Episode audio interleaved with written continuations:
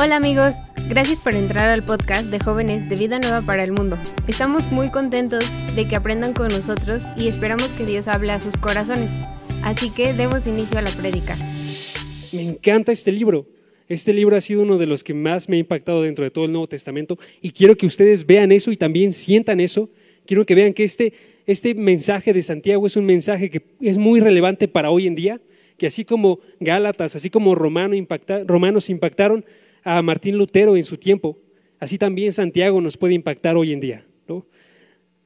Tenemos diferentes problemas, tenemos diferentes formas de ver las cosas a como era ese momento. Y la forma en la que impacta este es que nos está proveyendo de una carta que es sólida, de una carta que tiene verdades que son eternas y que a la vez son prácticas, que se reflejan en la vida de cada uno de nosotros, que hablan acerca de la fe que nosotros llevamos hoy y la forma en la que lo estamos actuando a través de nuestra vida. ¿sí? Eso es lo que hace Santiago. ¿va? Entonces, si me acompañan a orar para poder comenzar este tiempo. Padre, gracias porque nos permites estar aquí. Gracias porque ahorita estamos teniendo la posibilidad de juntarnos y de congregarnos. Gracias porque tú nos has dado tu palabra y nos permites continuar viéndola y aprendiendo de ella. Padre, ayúdanos a ver hoy si es que somos siervos tuyos, siervos que no se avergüenzan de ti, sino que te proclaman de forma libre, siervos que ven a Jesucristo como su Señor y su único Salvador, y también como el único que cumple tus promesas. Padre, ayúdanos a enfocarnos y estar dentro de tu voluntad. Permítenos ver que ahorita estamos como peregrinos en este mundo, que no tenemos que aferrarnos de nada de lo que está ahorita, sino solamente lo que es eterno.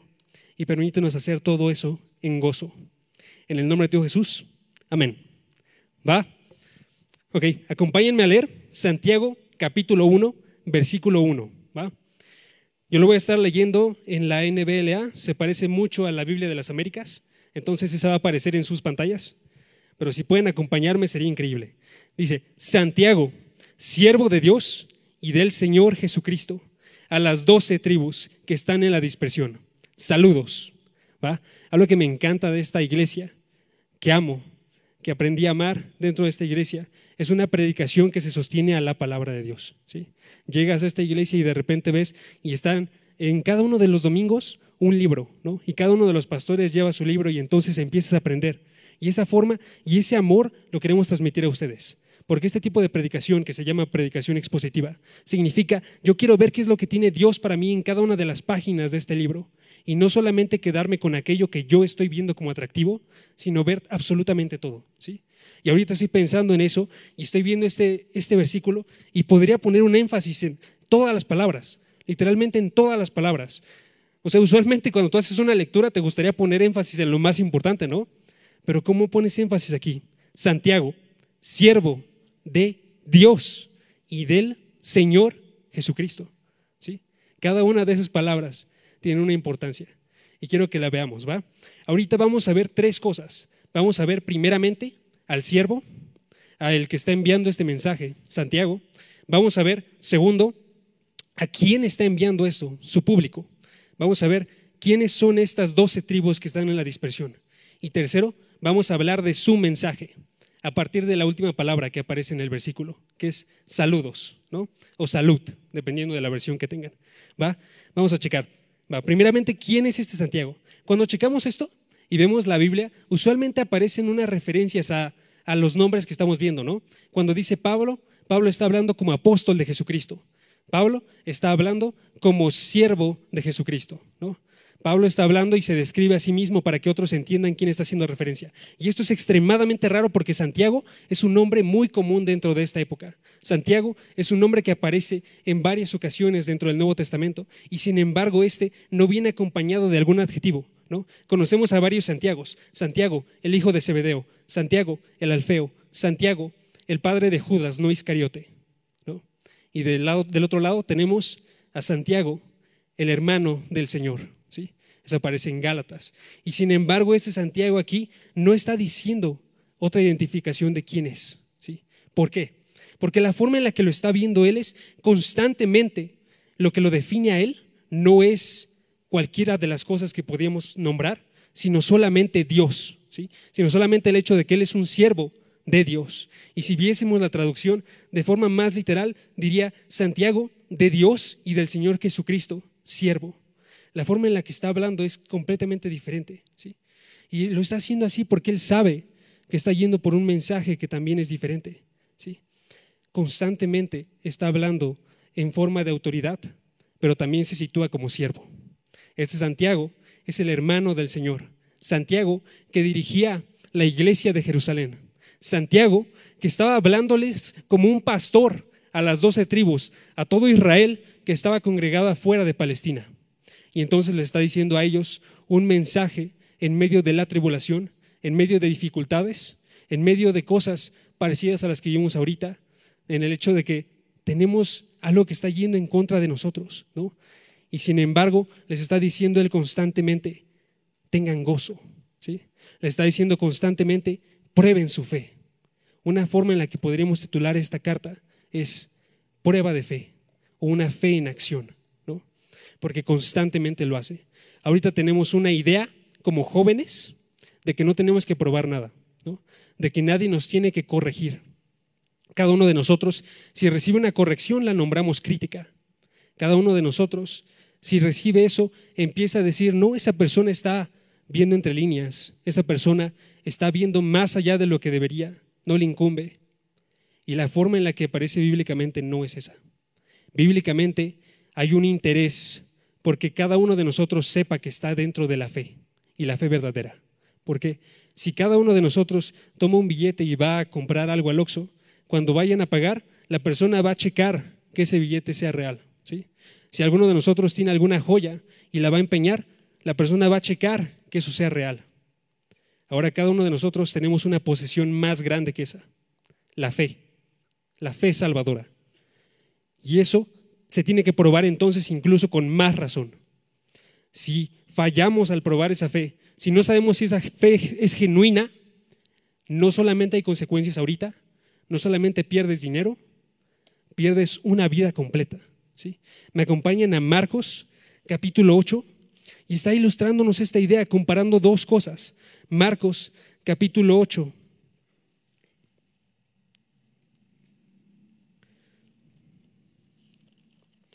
Y está hablando Jesús y se voltea a decirle a todos sus discípulos, el que quiera venir en pos de mí debe de perder su vida. Y entonces en el versículo 36 dice, oh, ¿de qué le sirve a un hombre ganar el mundo entero y perder su alma? Compara dos cosas. Alguien que está ganando no solamente dinero, no solamente una vida, una esposa o esposo, unos hijos grandiosos, una educación buena, no, solamente el mundo, cualquier cosa que hay aquí, todo lo que existe. Y a esta persona le está diciendo entonces, comparemos eso con el alma.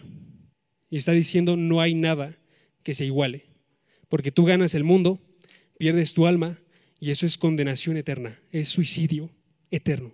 ¿sí? Y entonces, comparando eso, tenemos que tener cuidado de nuestra alma, del único que puede proteger nuestra alma. Entonces, esa es una primera exhortación. Les doy otra. Esa primera es, nosotros tenemos que tener cuidado de nuestra alma. Segunda, cuando llega Satanás, ¿qué es Satanás? Satanás es el padre de las mentiras. Satanás es el león rugiente que está buscando a quien devorar. Satanás es aquel que era mentiroso desde el principio. Y sin embargo, él se disfraza como ángel de luz.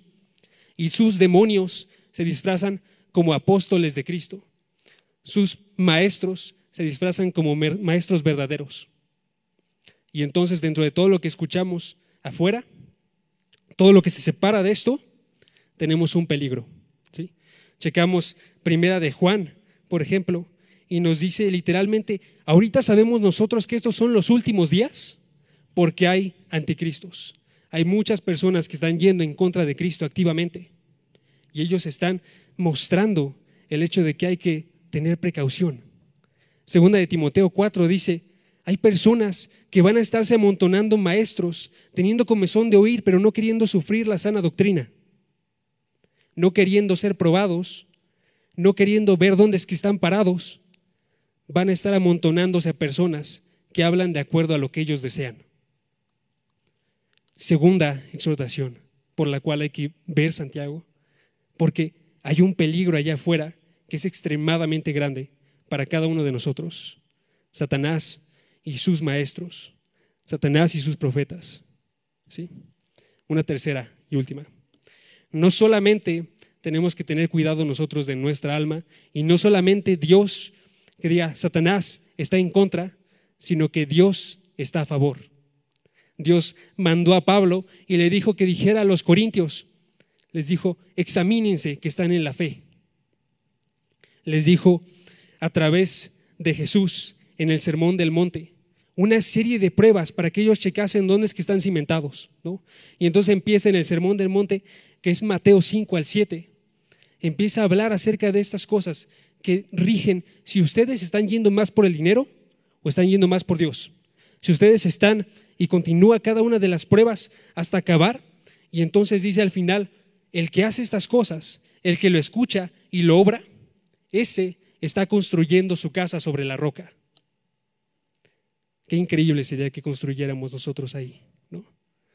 Este sermón del monte es increíble porque va en contra de todos los judíos que se jactaban, que decían y se exaltaban a sí mismos de decir que estaban bien. Y quizás piensen ustedes que ustedes no lo están diciendo, pero nuestras acciones lo dicen. Cuando nosotros negamos ser corregidos, cuando nosotros actuamos con fuerza, cuando alguien nos habla fuertemente. Y sin embargo Dios está hablándole a estas personas y está diciéndolo porque es extremadamente importante. Chequen Mateo 23, Mateo 7, versículo 23.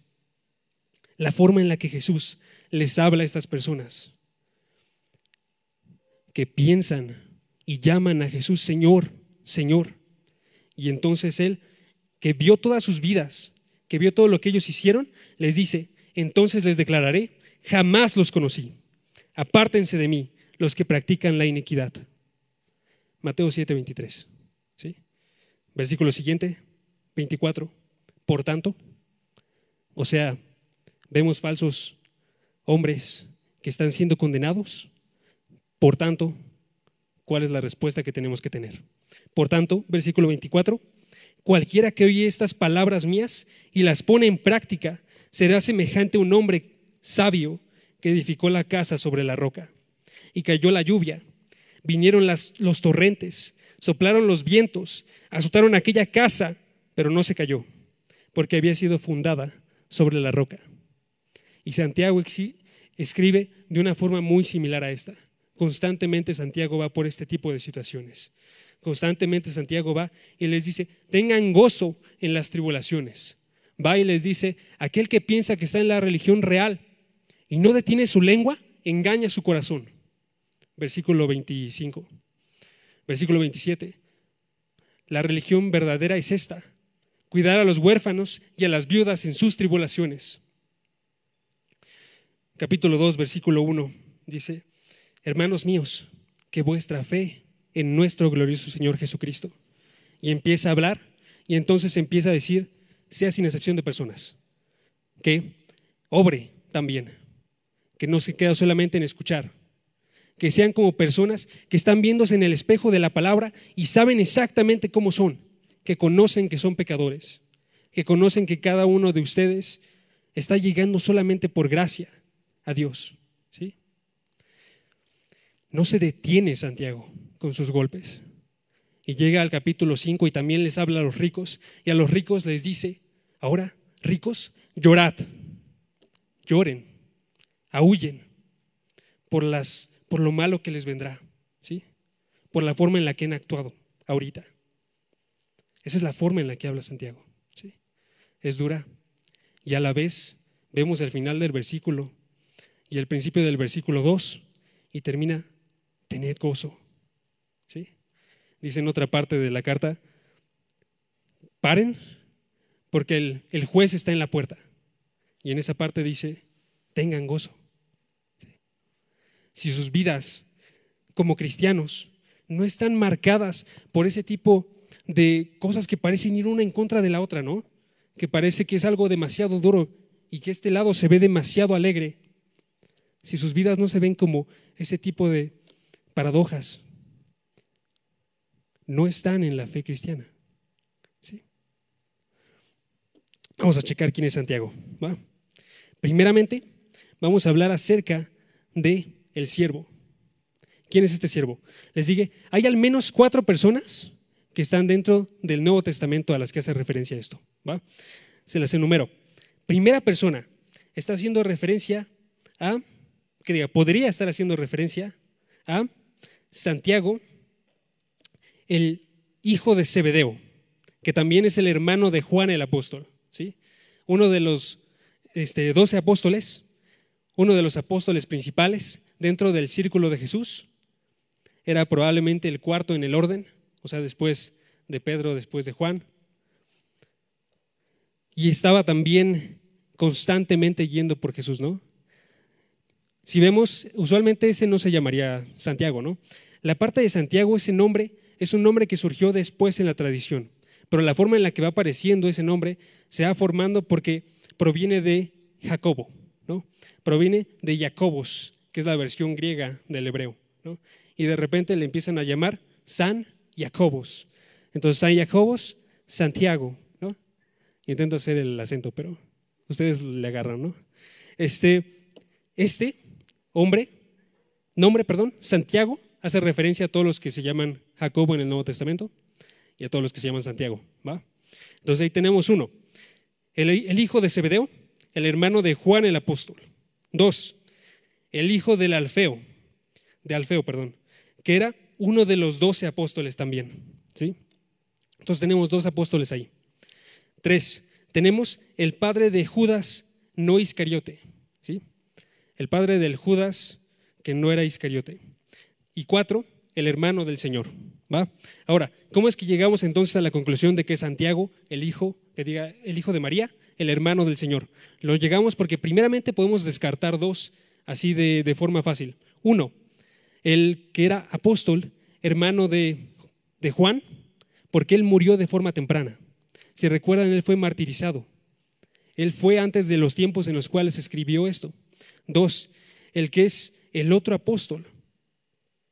También se descarta inmediatamente porque él no, no es reconocido dentro de la iglesia primitiva. Pasó de forma muy anónima.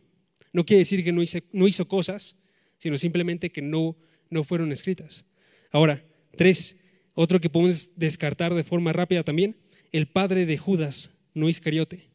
¿Por qué? Porque él tampoco es alguien prominente dentro de la escritura. Él solamente aparece como este padre. Y del otro lado tenemos al hermano del Señor, que no solamente es apoyado por el hecho de que la tradición lo respalda, porque constantemente se decía en esos tiempos que era este, sino también es apoyado por Judas, cuando él escribe en su carta, Judas el hermano de Santiago, así escribe, que es uno de los hijos también de María, uno de los medios hermanos de Jesús. ¿sí? Y la forma en la que escribe es muy similar entonces también. Judas también se llama siervo, Judas no se llama a sí mismo hermano del Señor tampoco, Judas se llama hermano de Santiago. ¿no? Y del otro lado, también por el hecho de que este Santiago solamente está escribiendo ese nombre. Entonces les digo, si quisiese ser identificado, si fuese entre muchos Santiagos que son famosos, tendría que ser con algún adjetivo. Ahora, si no es así, si solamente se puede reconocer con este nombre delante de todo su público, significa que era un Santiago extremadamente famoso para este tiempo. Y entonces tenemos a Santiago, el hermano del Señor, el cual estaba a cargo de la iglesia en Jerusalén, el cual era una de, una de las columnas junto con Pedro, el cual llevó el concilio de Jerusalén en el capítulo 15 de Hechos. Y entonces ahí tenemos un Santiago que podía ser reconocido sin necesidad de decir nada más. ¿no? Ahora, no solamente tenemos eso, y porque sé que es algo de un poco más de historia que igual no parece relevante, pero a través de eso nos enseña varias cosas. Ejemplo, Santiago no se escribió a sí mismo ser el hermano del Señor. Santiago no se escribió a sí mismo ser el hijo de María. Santiago no se escribió a sí mismo ser el que estaba guiando la iglesia de Jerusalén. Santiago se escribió a sí mismo ser el siervo de Dios y del Señor Jesucristo. ¿sí? La forma en la que actúa es una humilde. La forma en la que actúa es como alguien que sabe cuál es su lugar. Y entonces vemos a un hombre que, que ha sido transformado. Es una de las primeras características que tiene. Es un hombre que ha sido transformado porque esa no es la forma en la que actuaba antes. La forma en la que él era era uno de los hermanos de Jesucristo que no creían en él, nos dice Juan que aparte de eso le estaban burlando de Jesús, aparte de eso le estaban diciendo, muestra tú tus poderes para que los demás te alaben. Queremos poder, ayúdanos a obtenerlo. Era el hermano del Señor que no creía en él a pesar de que había visto crecer a este hombre, a pesar de que había estado pasando cada uno de los años de su vida con él. Y sin embargo algo sucede en su vida que cambia la forma en la que él ve todo. Y eso me recuerda a muchísimos de nosotros, que literalmente crecimos con esta imagen de quién era Jesús en nuestras cabezas, que no era la imagen correcta, ¿sí? Y que algún momento en nuestra vida es cuando se presentó, Si eran alguien que venía de una descendencia católica, como yo, entonces teníamos una imagen de Cristo en la cruz, pero no conocíamos absolutamente nada de Él. No sabíamos cuál era el poder que tenía esa cruz. Y de repente, a través de esa muerte y a través de su resurrección, cambia la forma en la que ve Santiago las cosas. ¿no? Se presenta ante, ante Santiago este Jesús, dice Primera de Corintios. Se presentó primeramente a Santiago y luego a Pedro, y luego a Pedro, y luego a Pablo. Y entonces, cuando sucede eso, se ve un corazón cambiado. Antes de la muerte, ni siquiera podía dejarle cuidar a su mamá, Jesús. De modo que deja a Juan a cargo de María. Después de la muerte, tenemos un Santiago que está diciendo en el versículo 27, esta es la fe verdadera, cuidar de los huérfanos y de las viudas. Antes tenemos un Santiago que se jactaba, un Santiago que se hacía más a sí mismo, un Santiago que era el mayor de los hermanos, y que tenía por eso que él ser el primero. Después tenemos a un Santiago que dice igualmente el versículo 27, que tiene que actuar. Versículo 27, lo voy a leer. De Santiago capítulo 1, versículo 27. La religión pura y sin mancha delante de nuestro Dios y Padre es esta. Visitar a los huérfanos y a las viudas en sus aflicciones, y aquí viene lo importante, y guardarse sin mancha del mundo. ¿Sí? Tenemos un Santiago que alaba al mundo, que quiere que todos vean quién es Él. Y aquí tenemos un Santiago que está diciendo, guárdense del mundo, no entren en amistad con Él. Capítulo 4, amistad con el mundo es enemistad en contra de Dios. Un Santiago que ha sido transformado. Y entonces puedo definirlo así a Él, un hombre transformado. Puedo darle unas características. Les voy a dar cuatro características que tenía Él. Primeramente, Santiago era un hombre de acción, no de película de acción. Era un hombre que actuaba. Era un hombre que decía en el capítulo 1, versículo 3, si alguno se cree religioso, pero no refrena su lengua, sino que engaña su corazón, la religión del tal es vana. Es el versículo 26, perdón. Está diciendo él, no es solamente de qué es lo que tú estás diciendo, no es solamente qué es lo que tú crees, es la forma en la que tú estás actuando. Es un hombre que es de acción. ¿sí? Dos, es un hombre que está lleno de coraje. Entonces les digo, la forma en la que habla delante de los ricos, y les dice en el versículo 1 del capítulo 5, oíd ahora ricos, llorad y aullar por las miserias que os vendrán. Vuestras riquezas están podridas y vuestras ropas están comidas de polilla. Se lanza al ataque sin temor contra todos los que son injustos. Tres, es un hombre que conoce el pecado. Y entonces les dice él, ¿de dónde vienen las guerras y los pleitos entre vosotros? ¿No es de vuestras pasiones que combaten en vuestros miembros? ¿No provienen de sus corazones? ¿No provienen de los deseos vanos que tienen ustedes? Todo pleito, toda guerra, cuando se pelean en su familia, cuando se pelean con algún amigo, ¿no proviene eso de ustedes? Es un hombre que conoce el pecado. ¿sí? Y cuatro, finalmente, es un hombre que es humilde. ¿no? Es un hombre que se llama a sí mismo siervo de Jesucristo.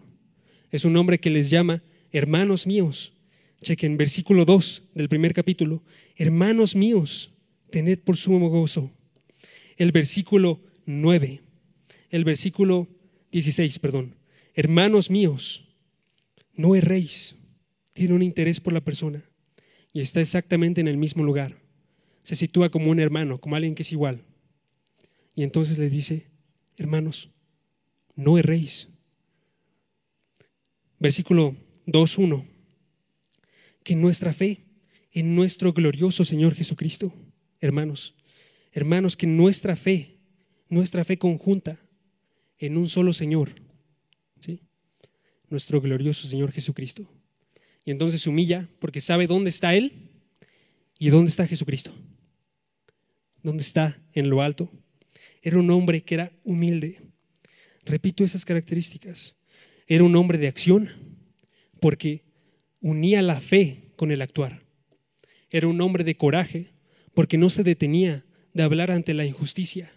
Era un hombre de que conocía el pecado porque sabía que surgía del corazón de cada uno de nosotros y no de Dios. Y era un hombre que era humilde porque les hablaba a sus hermanos con su interés, con su amor, con nuestro glorioso Señor Jesucristo arriba de todos. ¿no? Entonces, aquí va una segunda característica general. No solamente un hombre transformado, sino que era un hombre de Dios. Había pasado entonces a pertenecer a Dios. Dice la palabra, siervo de Jesucristo, siervo de Dios y de nuestro Señor Jesucristo. ¿no?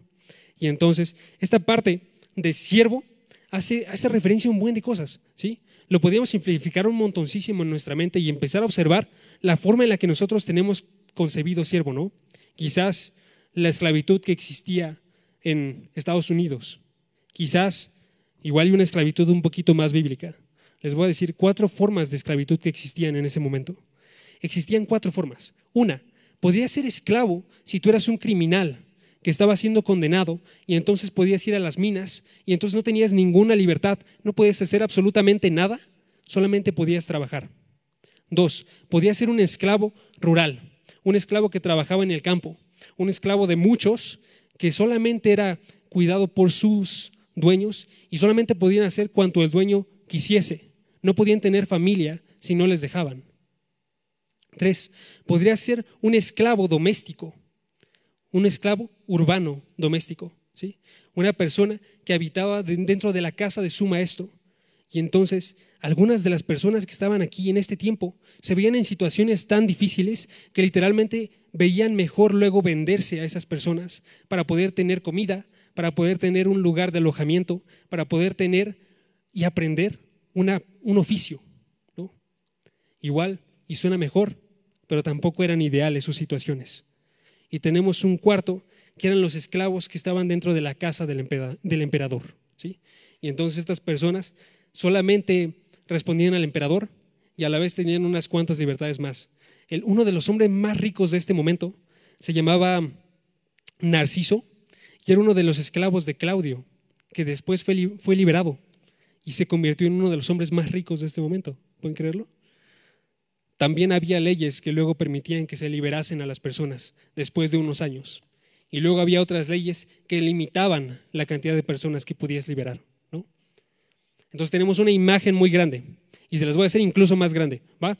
¿Qué otra definición tenemos de esclavo dentro de la Biblia? Tenemos la que se le daba a Abraham, a David, a Moisés, que se les daba a los profetas. Se les decía a ellos que también eran siervos de Dios. ¿sí? Y entonces tenemos una definición completamente distinta, porque mientras que los griegos constantemente se burlaban de aquellos que se llamaban siervos, estas personas se llamaban orgullosamente siervos. Estas personas orgullosamente llevaban ese título porque sabían que eso significaba no tan importante que yo era siervo, sino de quién era siervo, quién era tu maestro. Y entonces Dios es el que coloca mi voluntad. Yo hago todo lo que Él me diga. Soy libre del pecado para poder servir a Dios, dice Romanos capítulo 6. Para que sean siervos de la justicia, porque no saben que aquel a quien ustedes obedecen son esclavos de ellos si ustedes obedecen al pecado para iniquidad, si le obedecen a la justicia, se hacen esclavos por las acciones que tienen. Y entonces pone una importancia muy grande en el hecho de si siguen a Dios o no siguen a Dios para saber de quién eres esclavo. Y bíblicamente solamente existe dos respuestas. ¿Eres esclavo de Dios? ¿Eres esclavo del pecado? Bíblicamente solamente existen dos respuestas.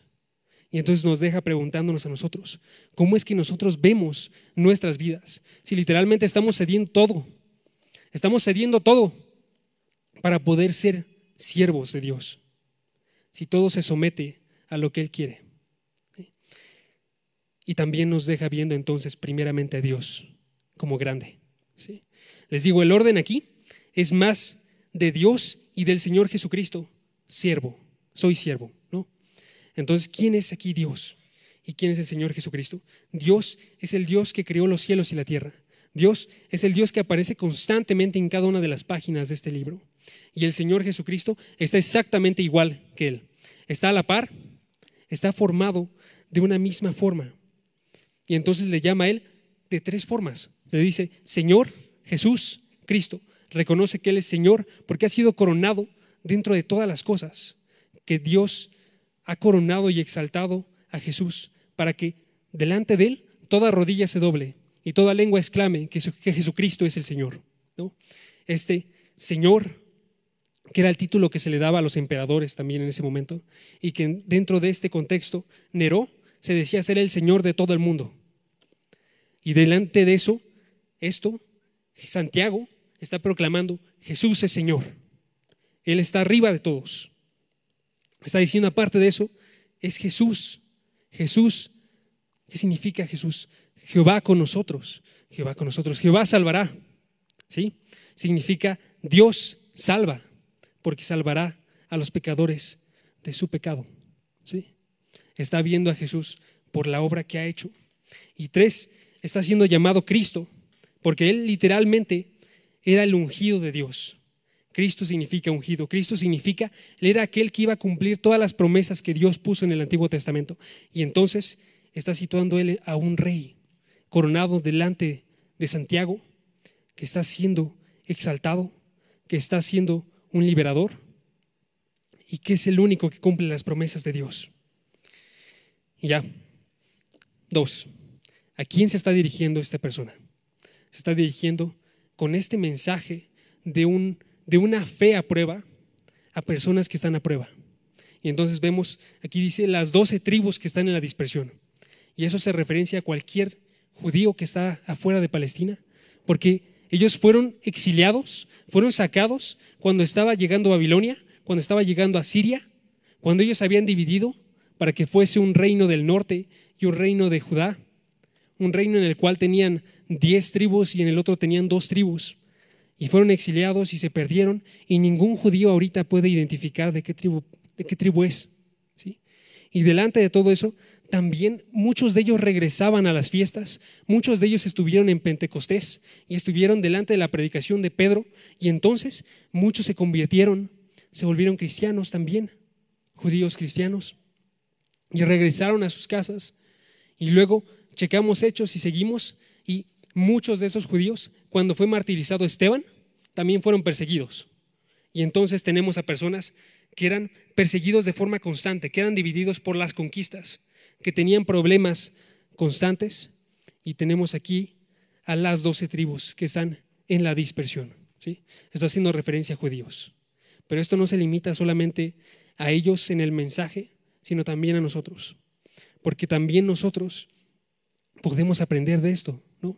Esos judíos habían sido expulsados, tenían que vivir en otras naciones, tenían que trabajar porque se les quitaban sus cosas, tenían amos que constantemente no les pagaban, que constantemente los veían mal, de modo que Santiago literalmente escribe a eso, y estaban intentando rebelarse, y llegaron a rebelarse en el año 66, y luego tiraron por completo todo Jerusalén en el año 70, ¿no?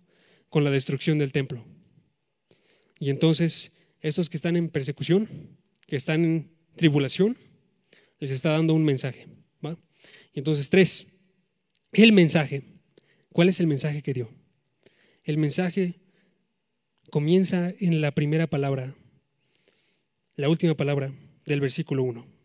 Y ahí dice, saludos. Saludos. Hola, ¿cómo están? Les voy a dar una, un significado mayor a eso. Esta palabra, que era la forma general de saludar, la recupera en el siguiente versículo. Y entonces le dice, tengan por sumo gozo, gozo, que es una, una versión de esta palabra que dijimos saludos, ¿no? Y entonces las iguala. No solamente es un saludo normal. Santiago está yendo y diciéndoles a las doce tribus que están en la dispersión, gozo, siempre, porque es una palabra que no está conjugada para un tiempo, sino para todo el tiempo. Y les está diciendo a ellos, doce tribus, tengan gozo siempre. Y siguiente versículo, tengan por sumo gozo. Está aumentando esta idea para empezar a hablar de su mensaje. Su mensaje que es de extremo gozo. Su mensaje que con todo lo, con todo lo que les está pidiendo, con todo lo que los está retando, sigue dentro de esta misma idea de gozo. Tenemos que checar nosotros en dónde estamos cimentados. Tenemos que ver nosotros qué palabra estamos predicando. ¿Sí? ¿Y qué palabra estamos escuchando? Si es una palabra que llama a sumo gozo, ¿por qué? Porque Dios está a la puerta, porque podemos cambiar la forma en la que actuamos hoy en día, porque tenemos que cambiar la forma en la que actuamos hoy en día, porque se puede hacer eso todo gracias a Dios. Y entonces compara a dos personas. Una persona que tiene una doble alma, una persona que titubea, una persona que es llevada por las olas, que va por donde sea que lo lleva el camino, y otra persona que está sostenida en una sola cosa. Dos almas contra aquel que solamente tiene una, una intención, un solo Dios, un solo camino, una sola palabra. La Biblia constantemente nos hace referencia a esta palabra como la única verdad. Nos hace referencia a el camino que Dios establece como el único camino. Nos hace referencia a el Salvador que Él puso como la única verdad y el único camino y la única vida. Entonces tenemos que observar nosotros si estamos dentro de este mensaje o no lo estamos. ¿sí? Entonces dijimos, Santiago, siervo de Dios, Santiago, aquel que se está humillando, colóquense en su lugar. Sean también ustedes un siervo que constantemente está viendo, yo tengo que preocuparme por mis hermanos. Yo tengo que ver como que hay una tarea ahorita que tiene que ser cumplida. Un siervo que está trabajando constantemente. Un siervo que actúa intencionalmente. Un siervo que no quiere de su voluntad, que esté manchando cada una de las cosas de su vida. Dos, tenemos a unas tribus que están esparcidas, unas tribus que están perdidas, una constante dificultad que no solamente atraviesan ellos, sino que se vuelve un mensaje para todos los cristianos también. Quien quiera seguir a Cristo sufrirá tribulación. Herederos con Cristo, si es que padecemos juntamente con Él. ¿sí? Los apóstoles que decían, nos vimos dignos de sufrir por el Evangelio. Los filipenses que les decía Pablo, ustedes hicieron bien en ser copartícipes conmigo del Evangelio, con todo y el sufrimiento. ¿no? Y tres, que sigamos este mismo mensaje, siempre, que veamos que el único que puede mantenerse en gozo es aquel que está delante de Dios, es aquel que lo observa por quien Él es, es aquel que ve estas palabras y ve algo glorioso que puede llevarlo una vida y después la vida eterna. ¿Va? Si me acompañan a orar. Padre, gracias porque tú nos das tu palabra. Gracias porque a través de cada una de las pruebas que nosotros vivimos, tú nos permites seguir en el camino. Tú nos permites seguir conociéndote. Tú nos permites seguir viendo que tú eres la única verdad la única que vale la pena dar nuestra vida. Padre, ayúdanos hoy, porque somos jóvenes, porque tenemos un camino por delante en el cual van a haber muchas tribulaciones, van a haber muchos decesos, va a haber muchos que van a sufrir y que no van a llegar. Pero ayúdanos a que tú seas el que nos sostiene hoy y que nos sostiene mañana. Tú eres el único que puede guiarnos a través de este camino. Y eso lo sabemos. Y queremos que esté en nuestros corazones cada día, que produzca en nosotros una semilla de gozo, que nos permita seguir viendo que hay una esperanza en ti a través de todo. Que seamos personas de coraje, que seamos personas de acción, que seamos personas que conocen el pecado y que conocen que a través de la humildad es la única respuesta para llegar a ti. Te pido todo esto en el nombre de tu Jesús. Amén. Con tus donativos y ofrendas ayudas a que el mensaje de salvación llegue a más jóvenes alrededor del mundo. Aunque no puedas llevar la palabra personalmente, de esta manera estás formando parte de la obra de Dios. Si quieres saber cómo donar desde donde estás, te invitamos a que revises la descripción. Por tanto, id y hacer discípulos a todas las naciones.